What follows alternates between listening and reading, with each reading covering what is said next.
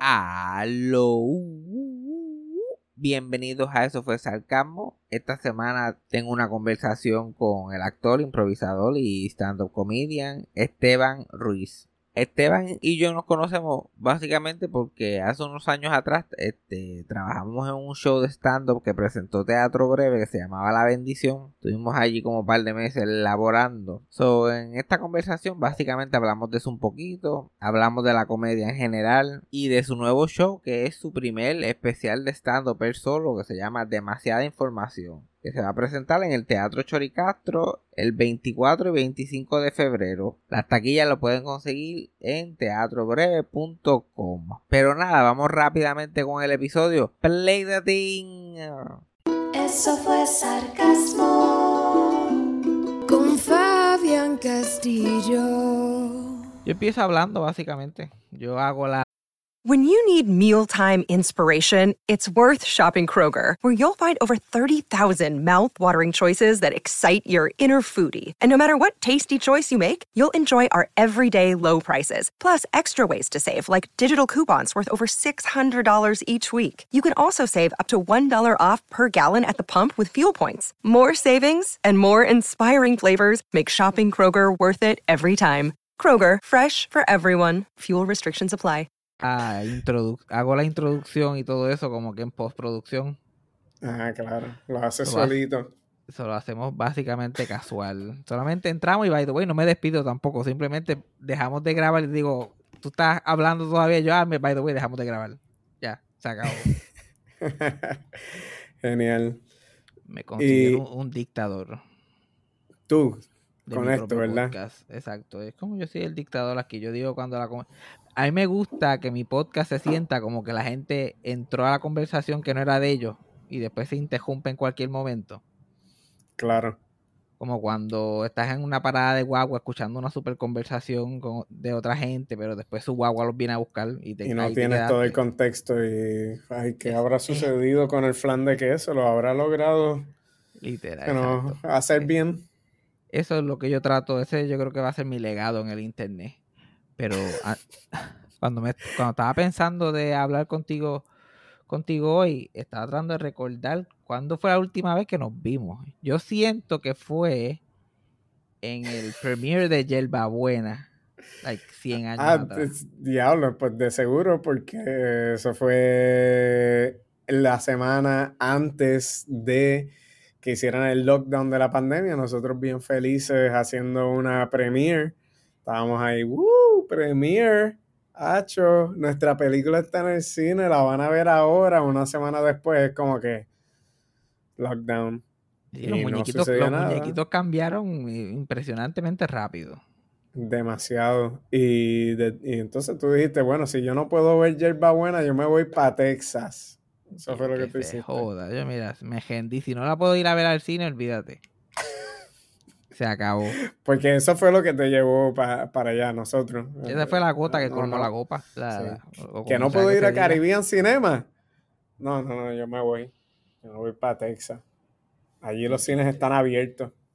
Y esa película, la gente como que volvió a salir en el cine. En otro momento que, que era como, eh, bueno, pues, pues ahora, ahora podemos ir al cine. Y entonces la- la- las taquillas dijeron, no, todavía. Diablo, y es tan buena película. Yo la vi en la premiere y me gustó mucho. De verdad. Era muy buena la película. Yo, yo quedé encantado. Ya, ya, ya No, lo que sí. tengo es un vago recuerdo, lamentablemente. Porque la película. Pero yo me acuerdo salir de allí pompeado. Yo, like, eh, a diablo. De verdad. ¿Cuál es tu, tu review de esta memoria a, a media? A mí me gustan las comedias de como que de reparto. A mí me gustan los ensembles. Ok. Sí. eh, y ese era un ensamble. Ahí había como Exacto. 50 personas. Había un tremendo ensemble y todo el mundo se complementaba súper bien. Yo estaba like, y Carla Monroy es como una buena straight woman. ¿Quién carajo lo hubiera dicho? Sí, sí, sí, sí, sí. De Yo estoy como que, verdad, wow, tipa bueno. los está seteando. Y cuando tú eres comediante, tú de verdad, como que la gente que te hacen el trabajo straight, tú estás like, wow, esta persona es Chao. La Sí, caballota. sí, está, está sharp, está sharp. Eso es bueno. Tener a alguien que, que sabe utilizar los silencios y las cosas, eso me estaba...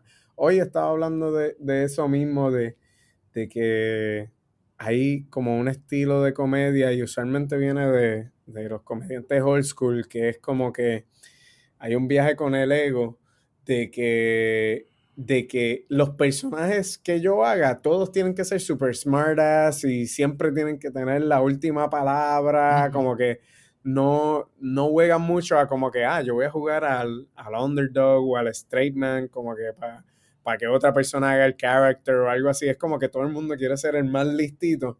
Y eso mismo es como que lo, lo he visto de, de, que de repente es como que, ah, ok, mira, la, la línea es esta, ay, abre la puerta. Y entonces en el cero o en la obra, en lo que sea, de repente es como que en vez de decir solamente, ah, la puerta está abierta, es como que hmm, la puerta está abierta, antes estaba rota porque alguien no la arregló. yo no, ¿por qué, ¿por qué le añadiste todo esto? Yo, la puerta está abierta. Y hay, hay, actores que tú le dices que están, que van a hacer comedia, se convierten en criaturas de otros planetas. sí sí, sí, también lo he visto. Es exactamente lo que tú estás diciendo. Tú le dices, abre la puerta. y de momento le dices que estás haciendo comedia y la persona no encuentra cómo abrir la fucking puerta. Tiene que añadirle tanto. Es como que, mira. Oye, pero eh, eh, director, es que creo que si abro esta puerta así como que más duro, pues como que está más funny. Está más funny si... No, no, la puedes abrir normal. Mm, la voy a abrir duro encontrar un actor o una actriz que pueda como que dirigir la comedia y mantener ese foco de la historia. no, se consiguen todos los días. Por eso cuando la vi a ella, yo te le digo, oh, contra. Como que cuando ustedes estaban grabando esa, película, tú sentías que había un clic, por lo menos entre el elenco. Sí, o sea, el set estuvo súper, súper, súper divertido, súper friendly. Eh, también por ser ensemble, nosotros estábamos, básicamente, todo el mundo estaba jangueando ahí como que en la, en la calle, mirando las escenas de los demás, y eso estuvo súper, súper divertido. Que, eh, y entonces todas las escenas grupales también estábamos como, había ese, ese espacio como que para jugar, ah, mira, voy a hacer esto, lo otro. Eh, no, no hubo tanta competencia ahí de, de, tratar de overshadow, como que estuvo, estuvo chévere eso. Las películas de comedia necesitan más ese tipo de elencos grandes. Yo siento que funciona mejor. recientemente me puse a ver la película esta You People en Netflix. No sé si la has visto. Eh, creo que he visto el thumbnail entre las otras 50 cosas que ignoro que básicamente Jonah Hill con eh, Eddie Murphy y Julia Louis Dreyfus. Eso es lo que enseñan en el thumbnail. Coño. Sí, sí, sí. Eso es un este, masacote ahí. Exacto, sí. Es como un Who's Coming to Dinner, como que Jonah Hill se quiere casar con la mm. hija de Eddie Murphy y toda esta cosa racial. Y la película es muy buena, que últimamente hace tiempo no veo comedias buenas, pero como que eventualmente tiene un bajón, tiene como un dip en la película antes de que termine y es porque siguen haciendo lo mismo. Como solamente son ellos tres básicamente participando en la comedia, ya la dinámica, tiene más que una sola dinámica. Es como estar tocando las mismas tres notas. Y como, claro. tocame otras notas, tocame otras notas. Pero una película como, como Hierba Buena, que tenía de todo un poco, se varía. Tenía varias notas, tenía varias notas. Hablando de, notas, ¿qué, nota tú me pones a mí? Te voy a poner el spot. No sé, de repente. ¿En, nota en general o nota en, en Yerba Buena específicamente? Pues, ¿Tienes, ¿Tienes de las dos? Bueno, que, tengo de Yerba Buena recuerdo. Tengo una bien específica. Yo recuerdo tú ser como que el uptight o el bicho. Brutal. y, by the way, papel que te queda espectacular de que tú te, quedó cabrón. Todo el mundo dice ahí como que, ay Esteban, tú a veces eres, me dicen mucho eso, que soy, que me proyecto bien serio como para, para ser comediante. ¿Entiendes? Yo creo que a ti te pasa tal vez lo mismo. A ti también, como que tú, tú, no, tú no siempre estás sonriendo. Tú eres como, como que serio. Como que Sí, a mí el amalgado y la vida se me está cayendo encima. No sé por qué la gente piensa eso. ¿Será algo que proyecto? Sí, o sea, creo que igual eh, es la falta de sonreír, tal vez. Pu- Puede ser. O sea, Puede ser. I mean, es, un- es una idea loca. Tal vez puede ser el, el nunca sonreír, pero. Pero a mí me pasa eso también. Como que, ay, Esteban, Esteban como que me intimida. So, ya veo por qué tal vez me castigaron para, para ese papel. Y es que también uno tiene que, a- lo- una de la- las mejores cosas que yo hice desde que empecé a hacer stand-up es como que yo voy a utilizar todos mis instrumentos, todo. Como que yo tengo que pensar lo mismo que piensa la gente cuando me ve a mí. Y de eso va a ser mi material. Y mis primeros 20 minutos se convirtieron en yo comentar lo que el yo pensaba que el público estaba pensando. Y, y eh, estaban pensando eso. Y estaban pensando, todo, todo- he, tomado su risa como confirmación de ok, Confirmación. todo el mundo estaba pensando esto. Ve, eso, e- eso es algo que me, me, me tripea mucho de lo que tú haces, porque también yo me pongo a pensar en eso, que hay muchos comediantes como que no tienen un self-awareness de eso mismo, de cómo, cómo ellos se ven y se paran así al frente de, de un público, como que, ok, tú, hay, hay cierta información que solamente compararse ya el público está consumiendo esa información y están eh, haciendo algunos, algunas, formulando algunas ideas o pensamientos o, eh, sobre el comediante. Y a veces hay que, creo que hay que jugar con eso, hay que utilizar ese, eh, eso mismo. El, o sea, yo no puedo hacer los mismos chistes que haría alguien know, como, pues, como Kiko o algo así. eh, no- nos vemos diferentes, nos movemos diferentes, damos otro aura, igual se no tú o quien sea, como que eso. Y creo que hay gente que no está siempre, que no está siempre consciente de, de, de esa información que ellos le dan al público solamente con, con estar ahí. Con estar ahí ya tú estás dando una información. Pues, pues, pues, let's talk about it. Como que, para, pa- hay, hay comediantes que es noticia para ellos, completamente. Cualquier cosa que tú pensarías que a ellos se les puede ocurrir utilizar. Alguna, yo no sé si tú sabes quién es Gavicín. No sé si lo has sí, visto sí, por sí, ahí. sí. Sí, lo conozco. Tenía una fiebrecita que era hacer stand-up. Y, por ahí andaba sin el open mic, jodiendo. y- Sí. Tú sabes que el comediante es bueno cuando tiene un gimmick antes que los chistes. Él decidió primero que iba a ser flamingo. Y Sí. él me, me pidió consejo y yo lo que le dije es como que, cabrón, mírate, tú eres un fucking chiste ambulante. Igual que yo, like, hice la referencia, igual que yo. So, como que tu existencia nada más da gracia. Usa eso, muchachos, ese hombre quedó tan ofendido. Y yo como que te estoy diciendo lo que me digo yo en Te el estoy espejo dando el todos los mejor cumplido. Te, te estoy diciendo, you're killing it. Just fuera- mira, mírate. Es verdad, uno- Comentan esas cosas. Sí, sí, sí, hay que Yo embrace me, it. estaba, yo me estaba pegando un tiro en el pie dándole ese consejo porque entonces van a ser dos comediantes. Sí, te estaba quitando, te estaba quitando el. Ajá, dos comediantes bajitos que, que suenan como viejitas. No, no, no. Nada más hay mercado para uno. Literal, yo tenía la finca completa. Yo le estaba dando un pedacito de tejeno. Yo, mira, tú te puedes acomodar aquí también. ¿Y qué Y hizo lo- con esa finca? ¿Qué, qué hizo con ese Lo pedacito? tomó como ofensa. Yo lo estaba ofendiendo. Eh, lo, lo dejó secarse ahí. Y nunca, nunca he sido tan generoso con un comediante desde entonces. Esa fue la última vez que tú diste un consejo. Ese fue literal. Ese fue mi último consejo. Es que me imagino que a ti la gente te pide consejos todo el tiempo. ¿Cuál es, cuál es el consejo tuyo que, que más te encuentras dando?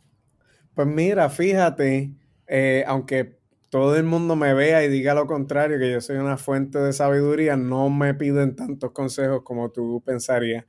Pero sí me piden, ok, por sí contestarlo, no me preguntan cómo, porque la mayoría de los comediantes en realidad no piden consejos que de verdad quieran escuchar un consejo. Cu- Ujú. Cuando un, come- un starting, alguien que está comenzando en comedia, dice, oye, dame un consejo, ¿qué pudiera hacer? De verdad lo que están es- buscando es como que, di- dime que, que soy cómico, ¿verdad? Dime que soy cómico. Pero tal vez antes de que sí se estén trepando en stand-up, lo, lo, más que preguntan es cómo empezar. Y a veces esa pregunta es como, como rara en, en, en cualquier industria.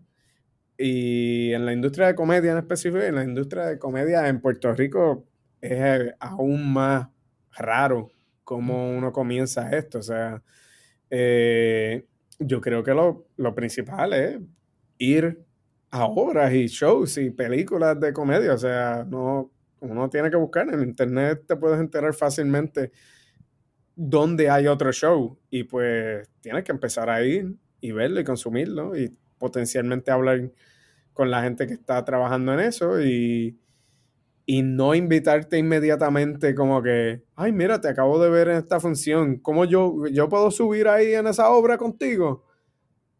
Pues no, obvio, la contestación es no, pero, pero maybe si tenemos una conversación interesante y, y se ve que eres naturalmente funny, pues alguien pudiera como que, ah, mira, sómate en este ensayo, necesitamos a alguien que ayude con, con las telas o con las luces o con esta otra cosa y pues tal vez vienes y dices otro chiste mientras estás poniendo las telas o lo que sea.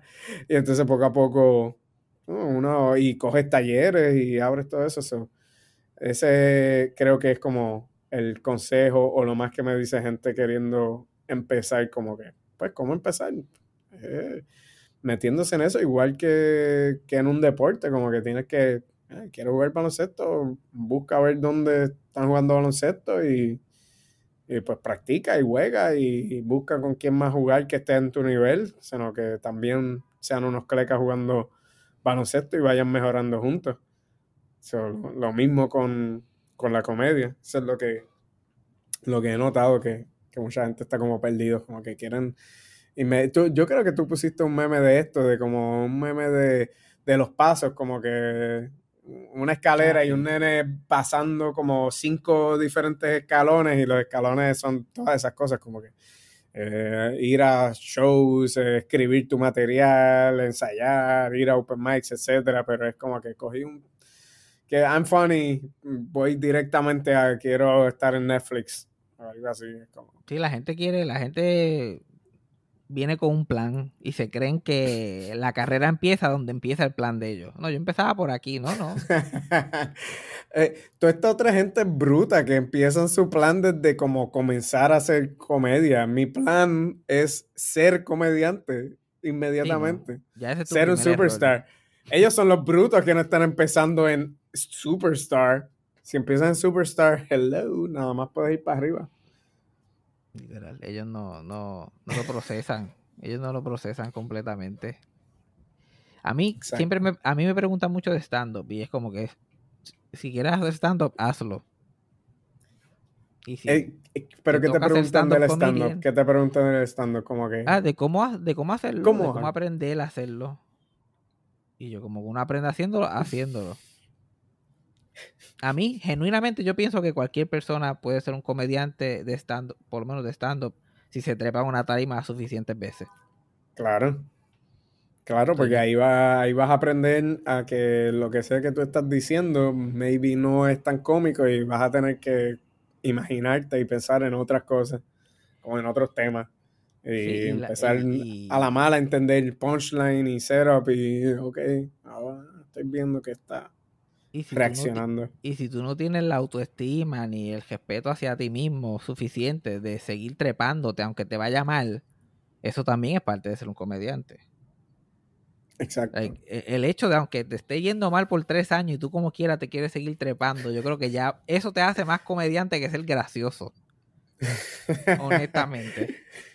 Pero, pero en qué punto eh, es como, o sea, también sucede de gente que sigue subiendo y, y pues tal vez están un poco delusional con el hecho de como que, ah, como que el problema es el público o ah, de verdad yo estoy matando y de verdad todo el mundo está queriendo matarse. Eh, entonces, ¿cómo, ¿dónde es esa línea de como que, ah, ok, por ejemplo, lo del self-awareness, de eso mismo, de, ok, tengo que seguir trabajando porque otra gente siguen subiendo y no están aprendiendo nada de todas, todas las diferentes veces que la cagan y están bombing ahí en, en tarima. Yo pienso que todo el mundo que se queda, yo creo que todo el mundo que lo hace más de cinco años y continúa haciéndolo, se, le ha- se han reído de él por lo menos tres veces. Like, ha sucedido lo suficiente para que esta persona... Eh, Tres risas en cinco años es un buen nivel de distribución de chistes para que tú Yo, sigas haciéndolo. cono- yo, yo conozco comediantes y los quiero y los adoro. que tienen un set de 20 minutos que la gente se ríe cuatro veces. Y con eso están tres años. Pero como se rieron las cuatro veces. Sí, sí. I para got mí, this. y Esto para es. mí eso es parte de la cultura, por lo menos de stand-up específicamente. Gente que está ahí solamente tratando de llegar. Sí, sí, sí. Eh, Eso sí, hay que... ah, y, y eso debería ser en cualquier campo creativo también, o sea, eh, lo mismo con artistas, eh, gente dibujando, tomando fotos, haciendo música, como que tienen que haber personas haciendo unos tracks de música horrible para que puedan pegar otros y gente dibujando unas cosas súper feas también para...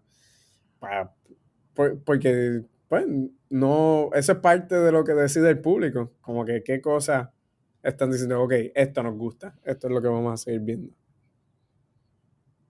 Yo no. Cuando tú. ¿Qué fue lo primero que a ti te llamó la atención? ¿Como que la, la actuación o más la improvisación, la comedia?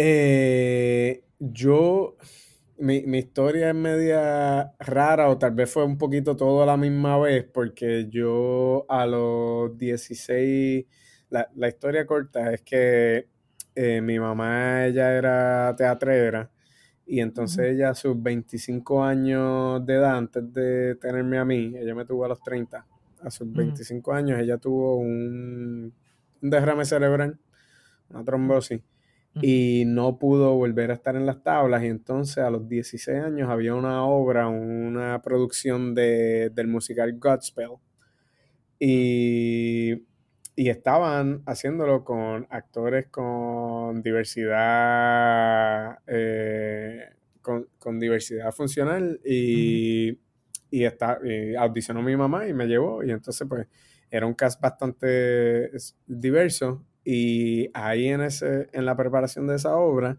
fue que conocí a, estaban dando un- unos talleres como para prepararnos de canto, baile y, e improvisación.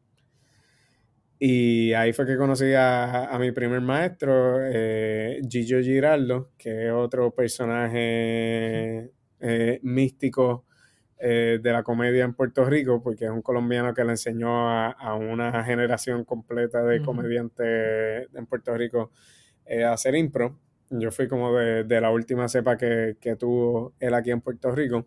Ujú.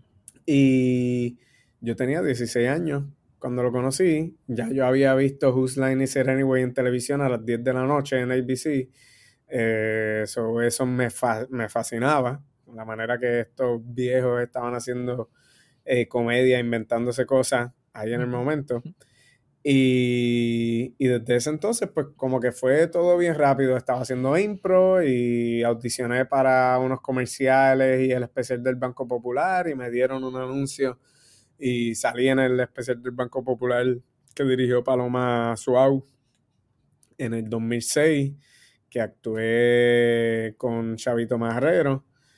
Y, y después de eso, pues simplemente seguí audicionando y saliendo en anuncios cortos, eh, series, haciendo stand-up. Y pues como que me gustó todo, me gustó e hice todo un poquito a la misma vez, desde los 16 años. So, Ah, yo llevo ya más de 15 años haciendo eh, esto. Y, y fue así, so, para contestarte, básicamente me interesó todo a la misma vez, como que todo, pues todo era eh, súper impresionante para un teenager, como que, ajá, mira, No, soy todo, cool, vi- estoy todo vino a la misma vez, como que te zambulliste ahí y ya estabas adentro.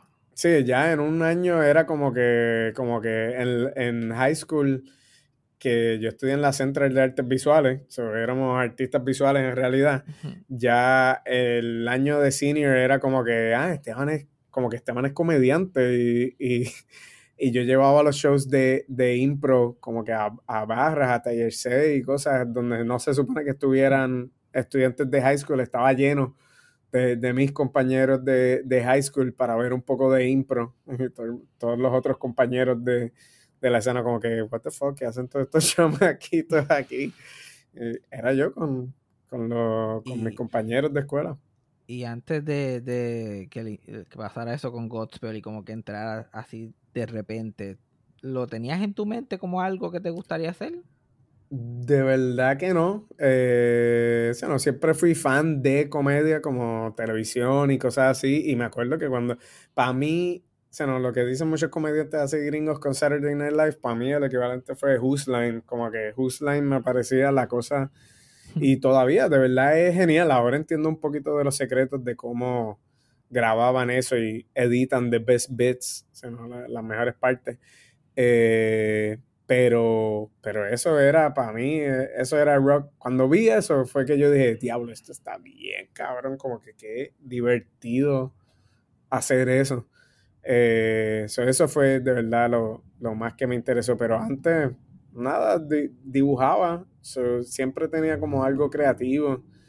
Y en mi familia, pues mi mamá tenía eso, so, habían libros de arte y mucha muchas cosas que tenían que ver con arte, pero mis padres no estaban ejerciendo en nada artístico. También mi papá trabajó en una fábrica, se retiró recientemente, pero él trabajaba en una fábrica de, de plástico, de injection molding, eh, toda, toda mi vida.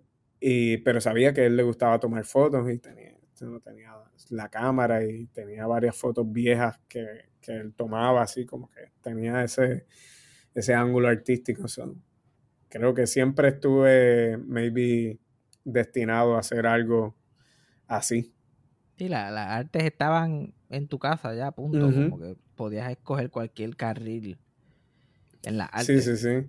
Eh, es curioso, cuando, cuando chiquito habían unos posters y cosas así en la pared que yo no entendía, que después cuando cogí historia del arte de Puerto Rico, como que veo que uno de esos posters fue hecho por el, eh, el artista puertorriqueño Lorenzo Mar, que es uno de los grabadores más, más importantes de Puerto Rico, y está firmado por Lorenzo Mar, y estaba esa pieza, y está el nombre de mi mamá, porque era un póster conmemorativo de un festival de, del taller de histriones, que, era, que es otro grupo teatral eh, de los 70, que, que también dejó un legado en la clase artística de Puerto Rico. So, como que estaba alrededor de eso y no sabía. Y después, poco a poco, es que uno va encajando como que, ah, mira, qué, qué viaje que estuve y alrededor de esto.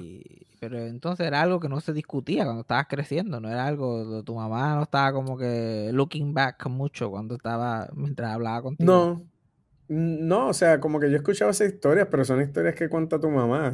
Como, ah, ok.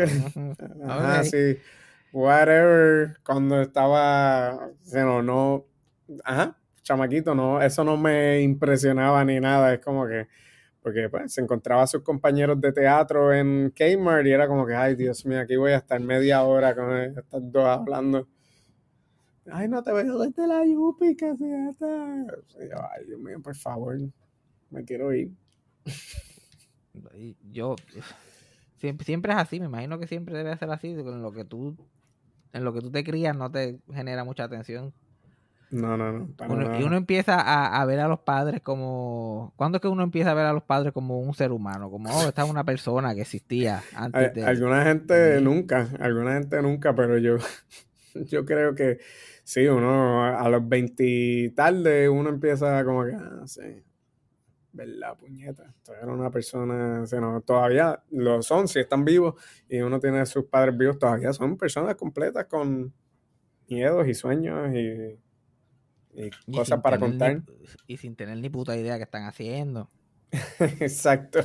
Ah, no, eso uno lo aprende más rápido. Eso sí uno se da cuenta más, más rápido. Además de Who's Line, ¿tenías otras cosas de comedia que te gustaban que terminaron influenciando las cosas que haces ahora? Eh, yo creo, yo, bueno, de muy chamaquito, pues lo, lo obvio sería como, como pues muñequitos, cartoons y muchas cosas animadas. Eh, pero yo como que tengo problemas de la memoria. A mí se me olvidan un montón todas las cosas, conversaciones. Eh, y pues tal vez no tengo unas memorias tan, tan vivas de, de inspirarme o pensar en eso, pero creo que series animadas, todo lo, de Disney, Nickelodeon y, y eh, Shock Jones, o sea, todo, todo lo de Looney Tunes, eso me gustaba, pero más como primeros años de universidad, eh, definitivamente como que hubo un shift con descubrir comediantes como Mitch Hedberg o Dimitri Martin, eh, que había algo con un juego de, de, palabras y de imágenes y de, sino como que eso me acuerdo que fue un shift de, ah, ok, esto, como que ese sentido del humor me, me gusta, eh, me gusta cuando, cuando los chistes son como que A más B es igual a, a D. Y maybe tú no, tú esperas que va a ser C, pero de verdad el resultado es D. Y, y te tardas un poco en, en, resolver esa ecuación como que, ah, güey, ah, ay, qué cabrón. cuando, cuando llegaste a ver esos comediantes, tú llegaste a ver lo que ellos estaban diciendo de esa forma. Like, tú, pudiste, viste el formato que ellos estaban haciendo. Esa es la primera señal de que tenías una inclinación. Sí, sí, porque mucha gente no se da, ve eso y no se da cuenta. Sí, y, hablan en un mismo tono, en un mismo pitch, y es como que, ajá, qué carajo, pues, ¿qué están diciendo? Como que se convierte en white noise para otra gente. Pero para mí eso me acuerdo que fue como un cambio de, oh my god, esto está bien brutal. Ahora, cuando ves comedia, ¿se te hace fácil ver comedia o la analiza mucho? Porque es lo que hace la mayoría del tiempo. no, yo, yo creo que yo puedo. Eh, yo, yo creo que soy buen espectador. Como que me puedo. Me lo puedo disfrutar en el momento, pero después me, me quedo pensándolo y me quedo disectándolo y pues, o sea, como que, ah, ok, ¿qué carajo quería decir aquí? Esto me parece weird, esto...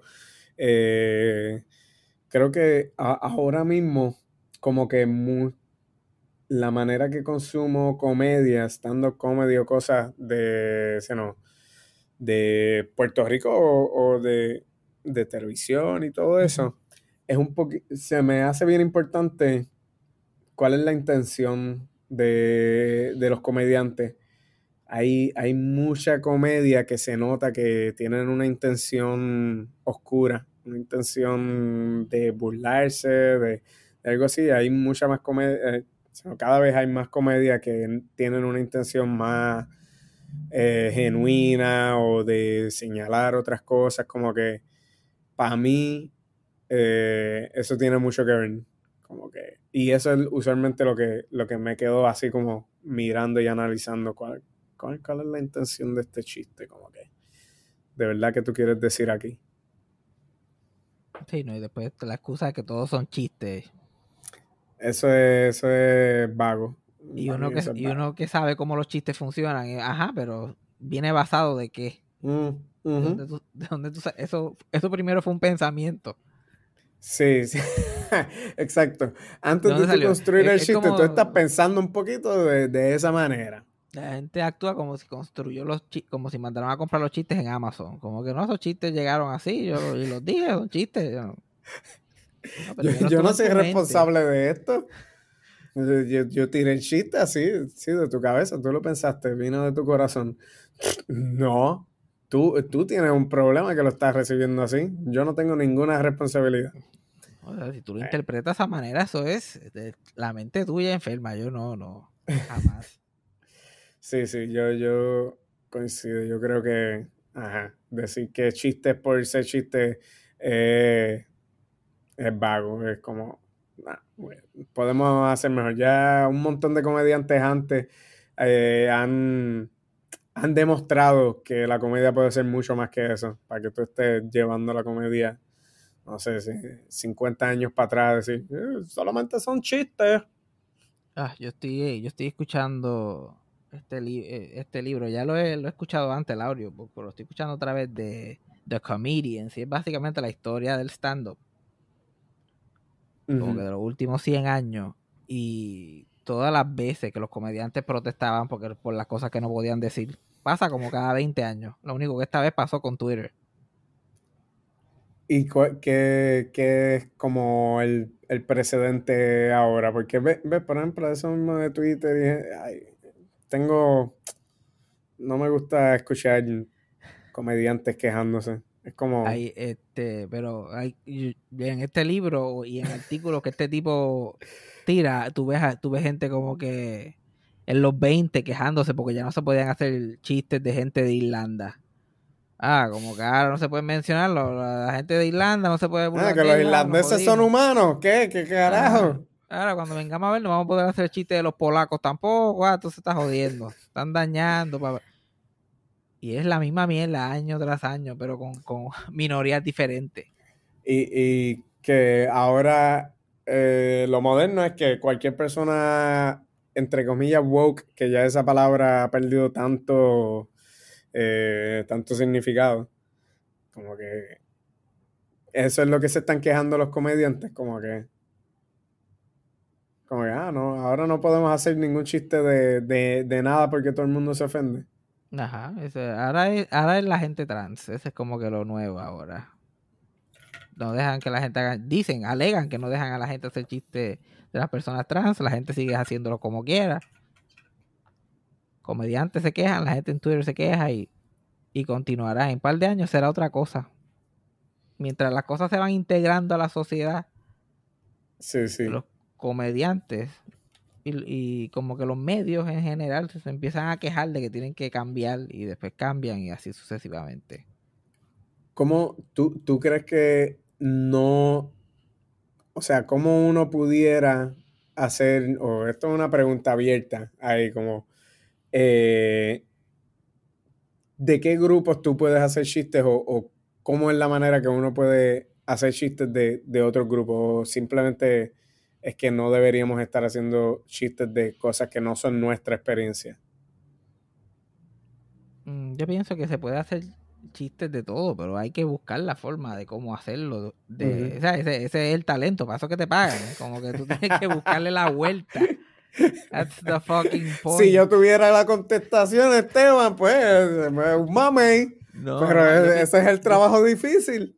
Yo pienso que el cielo es el límite en lo que tú puedes hacer chistes. Like, yo me acuerdo cuando Claro. los chistes de violación se convirtieron en un tema tabú que no se podían hacer porque muchos hombres que nunca habían pasado por esa Claro. experiencia hacían chistes horribles sobre el abuso O sexual. bueno, y que, el punchline es un abuso sexual. O sea, no, como que, ah, para mi setup es esto, para que el punchline sea, boom, trauma.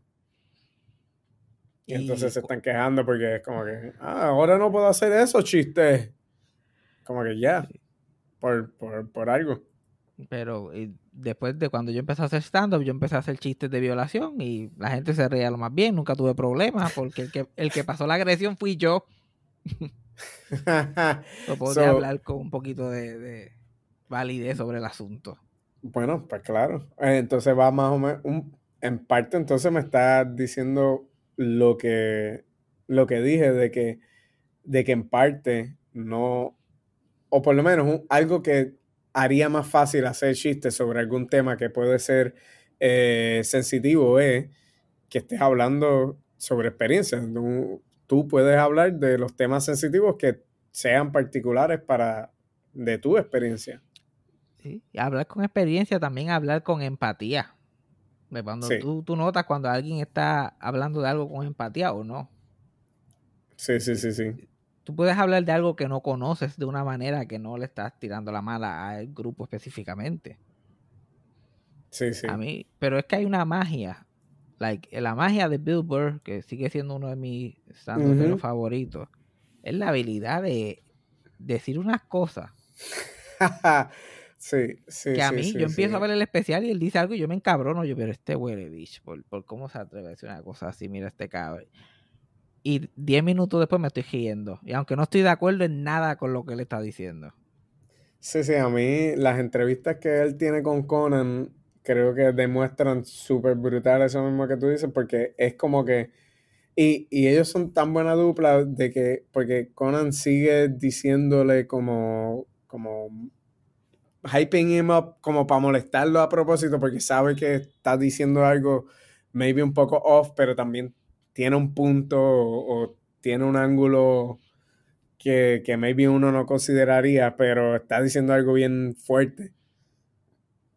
So, e- ese es como la, pero tú ves la intención, también tú ves al final, o no, eh, pues siempre diciendo, eh, yo soy, yo estoy mal, como que yo, yo estoy mal, yo sé que el problema soy yo, eh, mi esposa está, o sea, no, tiene la razón, ella es mujer, que sí, eh, yo soy el idiota que estoy pasando por esta X o Y.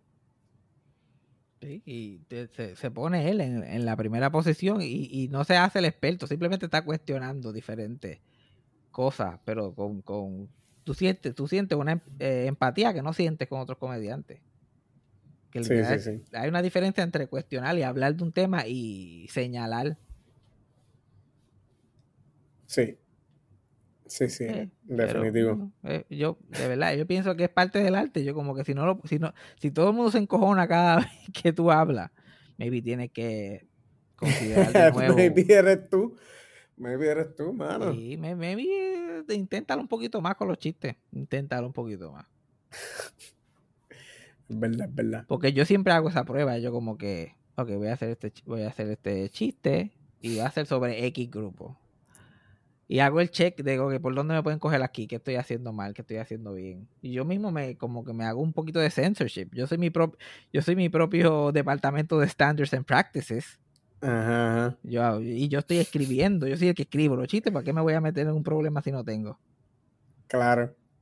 En mi último especial también hice un chiste sobre personas trans.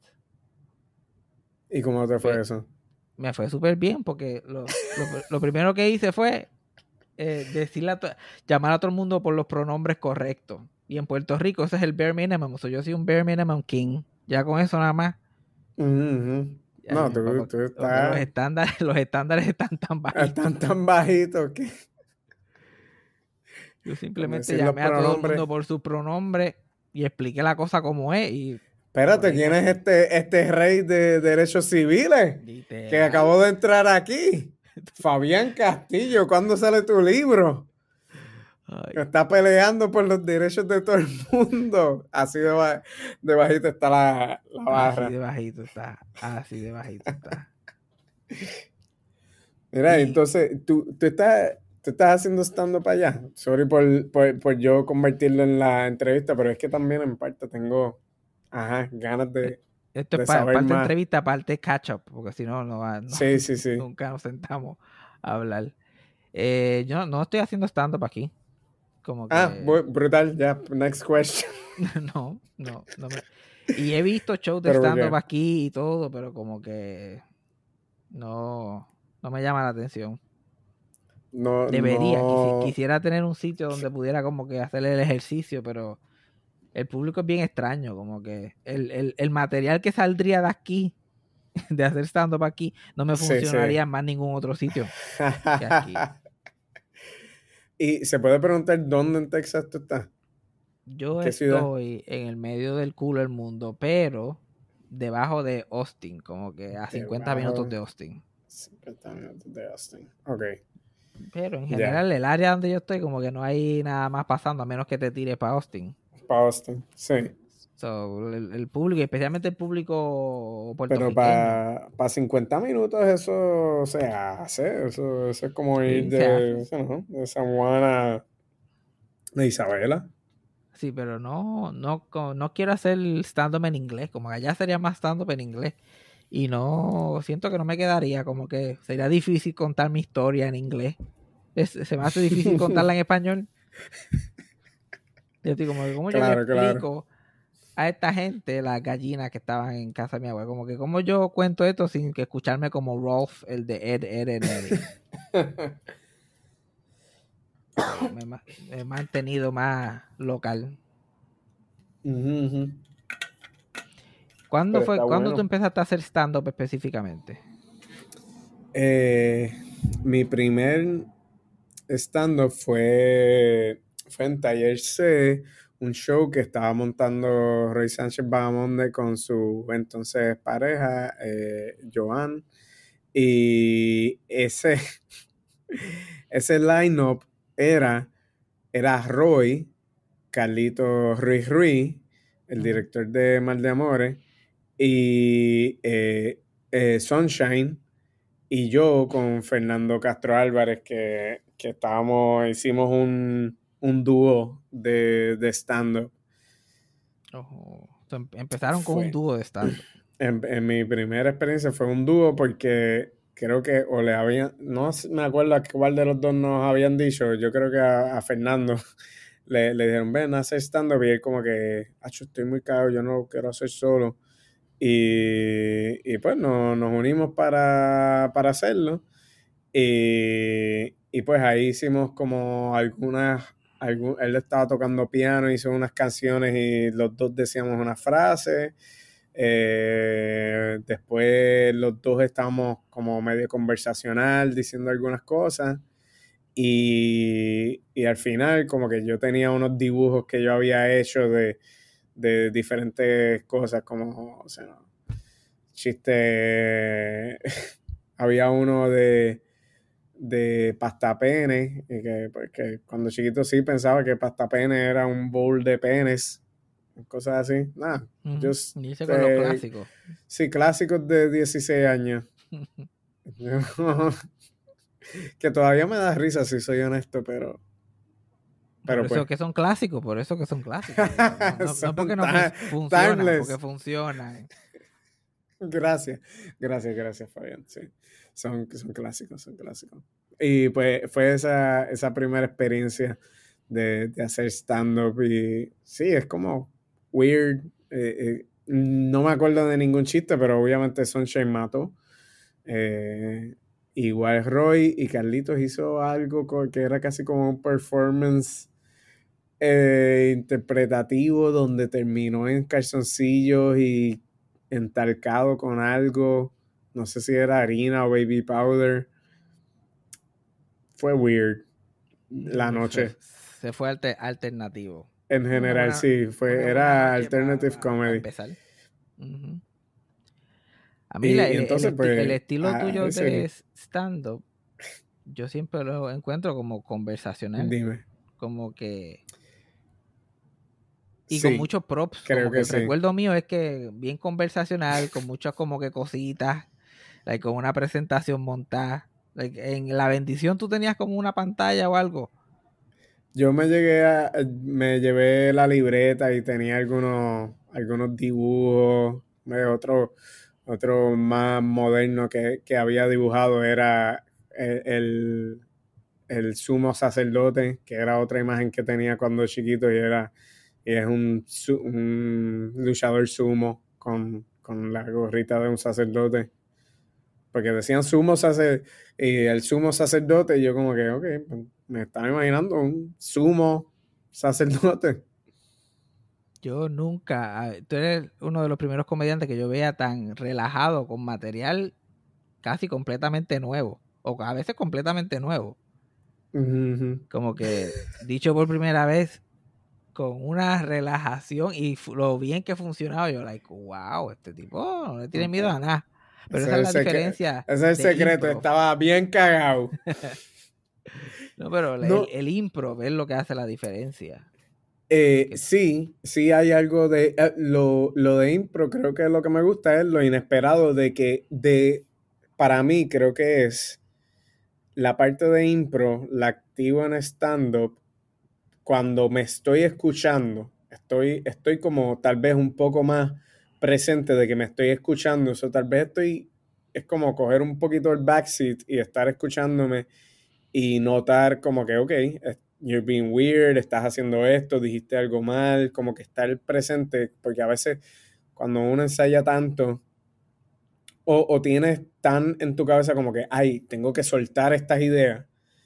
Pues maybe no lo escuchas y tal vez inviertes dos palabras y dices algo weird y como que no te das cuenta o sale un sonido del público que es parte de lo que dijimos de la información que el público está cogiendo solamente con verte. También hay una información de lo que está sucediendo en el cuarto, en, en el lugar donde estés performing. Y entonces, pues por eso es que si alguien habla o dice algo, pues, pues yo prefiero usualmente acknowledge it porque sé que todo el mundo lo escuchó. Yo sé que hay muchos comediantes que dirían pues lo, lo contrario, como que, ok, si no molesta mucho, just síguelo, síguelo por ahí por un rato y pues hasta que no se convierta en un nuisance, sino constante, pues ahí es que tú atacas el heckler o haces algo así, pero, pero hay algo en mí que es como que, ok, es- está sucediendo, lo estamos viendo, necesito salir de eso. Y, y la otra cosa de la calma que he estado reflexionando sobre eso, porque estoy tratando de estar tranquilo, leading up a este primer eh, especial de stand-up, que aunque dije que llevo 15 años haciéndolo, pues llevo 15 años haciéndolo en open mics, en shows corporativos, en cosas. O sea, yo, yo he hecho, por ejemplo, pues, eh, guisos corporativos de 40 minutos pero pues me están contratando y yo, ok, me vas a pagar eso, y I'll just do it, y a veces van mal, y Sí, y otras veces- los trabajos corporativos, la meta no es tanto creativa. no es ¿me hacer el tiempo. ¿Cuánto? ¿Me van a pagar cuánto por en 15 minutos, por 20 minutos, 40? Yo voy a llegar a esos minutos. Pero no te preocupes que yo voy a llegar a esos minutos, pase lo que pase. Pero pues me estoy tratando de estar tranquilo leading up para este especial. Y creo que parte de lo que me gusta de estar tranquilo on stage es que hay como comedia también en el silencio, hay chistes, hay un, eh, dejar que, que respire la cosa, eh, pues sacas risa, como que, y, y pues también te hace ver en control, que pues según lo que tú me estás contando ahora, eh, parecería que funcionó, como que, ah, mira, sí, está como en control, porque no está, no estás rellenando todo el espacio todo el tiempo hablando, Eh, ese es el otro tipo de, de gente de, que, que están constantemente hablando como que pa, pa, pa, pa, pa, pa, pa, chiste, chiste, chiste, pa, pa, pa, pa, eh, eh, eh, eh, eh. Sí, no, So- hay que tener, para, uno poder manejar el silencio, se necesita una pasta específica. y saber pensar en tarima, como que to- reaccionar. Like, yo, yo puedo improvisar conmigo mismo, yo puedo hacer, yo soy un solo, pues. Pero a la vez que el público se involucra, yo se les déjame en paz. Ya, ya- yo, ya yo decidí lo que iba a hacer. Yo decidí lo que iba a hacer y esto es lo que vamos a hacer. Tú no estabas en los planes. Ah, ah. Yo soy el rey de ignorar a los hecklers hasta que ya no hay más remedio. Y, Ah, mira, el heckler está on stage. Creo que debo mencionar algo. Ah, sí, exacto. Ya, sí, Eh, ya sí se lo- trepó. Ya se trepó, ok. Loco, bájate. Lo único que yo he hecho para, para tratar de callar a un heckler es empezar a hablar bien bajito. Empezar a hablar bien bajito y empezar a Ajá. mezclar una palabra con la otra y como que ir apagando. Vamos a ver si se da cuenta. El, el, el, el Fabián de on stage se fue convirtiendo en el Fabián de off stage al frente del público y eso cau- cau- causó preocupación hasta Sí, el sí. heckler. Está- "Ah", y, cuando ya todo el mundo estaba callado, yo, ah, ok, puedo continuar, ok, y ahí. Fabián está, está poniéndose en posición fetal. Ay, yo creo que ya, guys, podemos parar de hablar. El comediante está en el piso, completamente. Como cuando la maestra no tenía control de grupo y solamente los estudiantes se callaban cuando empezaba a llorar. Sí, sí, sí, sí.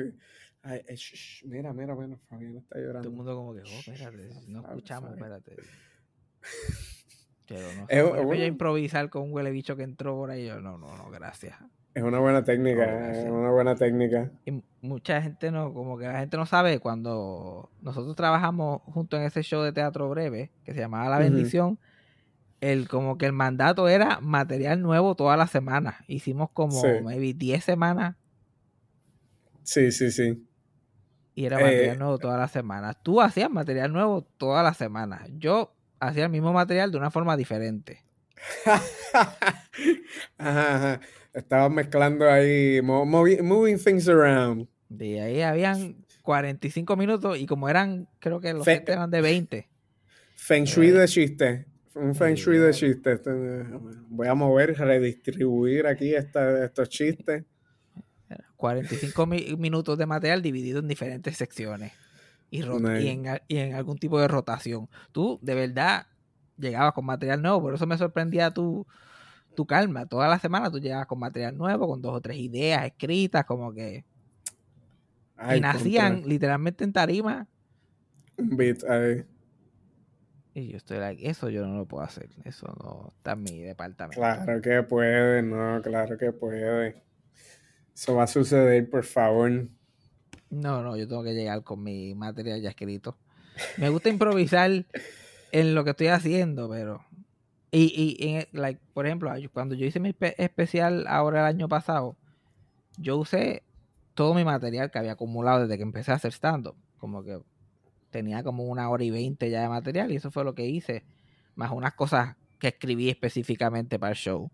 ¿Tú estás escribiendo el show como que nuevo, el especial como que ahora o es un compendio de diferentes cosas? Eh, está, diría que tal vez 70% nuevo. Y probablemente hay otros beats eh, que, que tal vez repita porque, pues, temáticamente como que van. Entonces, eh, por ejemplo, yo creo que este lo hice en La Bendición, pero yo, yo tuve una, un intercambio de WhatsApp bastante peculiar con un extraño, alguien que me empezó a escribir. Ah, sí, lo recuerdo, sí. Y pues, y pues yo tuve esa interacción rara. Pues la parte nueva del stand-up es que pues, voy a contar que una de estas, estos intercambios no fue por WhatsApp, fue por teléfono, por una llamada telefónica. Eh, pues cogí una llamada nebulosa y pues ter- terminó eh, siendo que me, que me robaron dos mil dólares. Pero, Mm. pero, pero, hey, le saqué un chiste a esto, so, you know, necesito que se llene ese show para recuperar.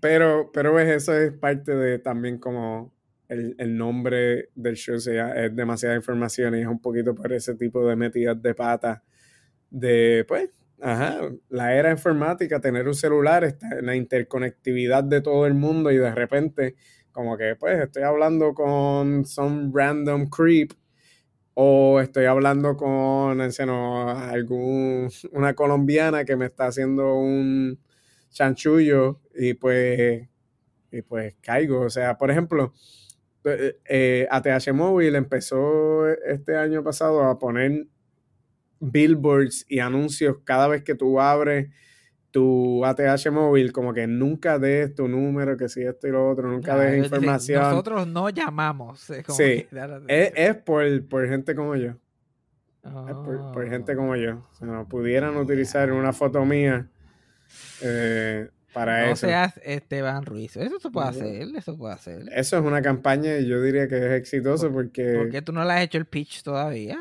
¿De ¿Cuánta publicidad tú no has hecho?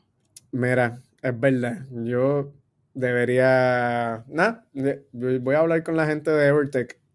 Que, que ellos son los que trabajan ahí, eso de, de yo- ATH Yo, tengo- móvil. yo tengo- yo como que tengo unas conexiones allí en Evertech, yo voy a hablar, voy a discutirlo. Mira, ustedes necesitan un sponsor para víctimas o gente bruta que cae en scams. I got the guy. No sea Esteban Ruiz, ese puede ser. Y así sacamos tu, te- tenemos tu nombre más ahí afuera, eso te, te Sí. ayuda para todo. Sí, y pues, puede ser el próximo nombre del otro, del segundo especial. Este es Esteban Ruiz. ¿Y cómo llegó la idea del, del especial? ¿Alguien te dijo, mira, ¿quieres, ¿quieres esta oportunidad? ¿O tú estabas como que este es el momento? Eh, es como un perfect storm, de verdad. Ahí le doy las gracias a Naima de, de Teatro Breve. Ella lleva tiempitos, si acaso años, diciendo, Esteban, ¿para cuándo viene tu stand-up, tu show? Y pues he intentado y haciendo, o sea, he hecho unos intentos como, como bien, bien mongos, cuando uno tira la bola así como... "Ah". y la había tirado bien, bien mongo, y entonces pues Mm. llegaban las fechas y nunca sucedía nada. Eh, y pues en esta, eh, en algunos, además de hablarlo, pues ella me presentó a- en un evento así a unas personas como que, ay, este tema que va a hacer un show en febrero, y yo, sí, lo voy a hacer. Y poco a poco empecé a decírselo a más gente a propósito, como que este año voy a hacerlo porque, pues, tal vez siento que yo hago más cosas por no quedar mal con otra gente que por quedar, yo, yo puedo quedar mal conmigo. Con eso yo no tengo problema. Sí, tu carrera es, tú Sí. estás diciendo que tu carrera es más, más compromiso que ambición. wow, eso lo tengo que apuntar. Mi carrera es más compromiso que Compromiso que ambición. ambición. Full. Eh, de- lo de, diablo, lo escribiste perfectamente. Eh, so, sabiendo eso, eh, me, me puse en el spot y se lo he dicho a más gente y así mismo he hecho con, con otras cositas. Y pues ha sido un 2023 bastante intenso ya este año, porque este, este primer mes, ya, ya, le llamé el mes año, brutal. Así de largo estuvo. Así de largo estuvo enero, que es un año para mí. Eh, pero también estoy trabajando en, un, en mi primera película protagónica. Y, y está, eso se está grabando ahora en enero, febrero y marzo. Wow, so, so, vas a Estoy, hacer los shows mientras estás grabando. mientras estoy en filmación de, de una película, eh, la, la dirige Transfer T. Estoy ahí. Claro, está- es una película, ¿quién más la va a dirigir? es- ¿Otro director? es una película en Puerto Rico. Dime quién la dirige. Eh, pues exacto. Eh, y pues, eh, pero estoy muy pompeado con la, con la experiencia porque de verdad que es un, es un reto bastante chévere. Porque pues trabajar, yo he trabajado tantos cortometrajes o series donde uno está pues un, es un guest star, guest starring así como que uno hace un personaje con one note, sino tú, este es tu objetivo, tú haces esta cosa, tú eres, know, en incógnita, era como que yo era el que- mataba a alguien, yo, yo maté a alguien. ¿Esta Ya. película es una comedia o es un, Es una comedia, es una comedia, tiene sus cositas fuertes, raunchy, yo creo que si pusieran créditos aquí, esto sería PG-13 o R. No, no, no, va a ser, va a ser PG-13, yo creo que es como PG-13. Eh, según lo que leo en el libreto, hasta ahora parecería eh, es PG-13. Pero, pero sí, es una comedia y eh, mi mejor amigo es Juan Bota, que, que ahora mismo está en la película de los mecánicos y él es, él es pana de hace años Oh. y, y siempre hemos querido trabajar juntos. so, estamos teniendo esa oportunidad. Y de verdad que el elenco está está súper divertido, está, está bien cool, estoy, estoy bien pompeado. Brutal. con- So, tú y, aquí el papel que estás haciendo es un papel un poquito parecido al que estás hablando ahorita, como de Carla Monroy en Yerba Buena, como que. Eh, soy medio el straight man, sí. Eh, eh, obviamente soy un medio nerd, sino- y, y está un poco hastiado de la vida, es como un mama's boy. Eh, so estoy ahí canalizando esa, esa seriedad, esa calma. Y en parte eso es lo que quiero también como traer del personaje, de que sea un poquito más deadpan y más serio que, que pues a veces se hace, se trabaja la comedia aquí en Puerto Rico, que es como que eso mismo de ser smart ass todo el tiempo, es como que estoy annoyed básicamente todo el tiempo y me, me tripea como que trabajar eso. Está bueno, está bueno. So, hablaremos que después. No, que no haya ningún este pandemia. Esta película que la gente la de no vea. haya otro de esto global que impida que salga, otro, otra cosa que, que diga, ah, no, tenemos que engavetar esta película. Por favor, Dios, que millones de personas no tengan que morir para no ver una película de Esteban Ruiz. Sí.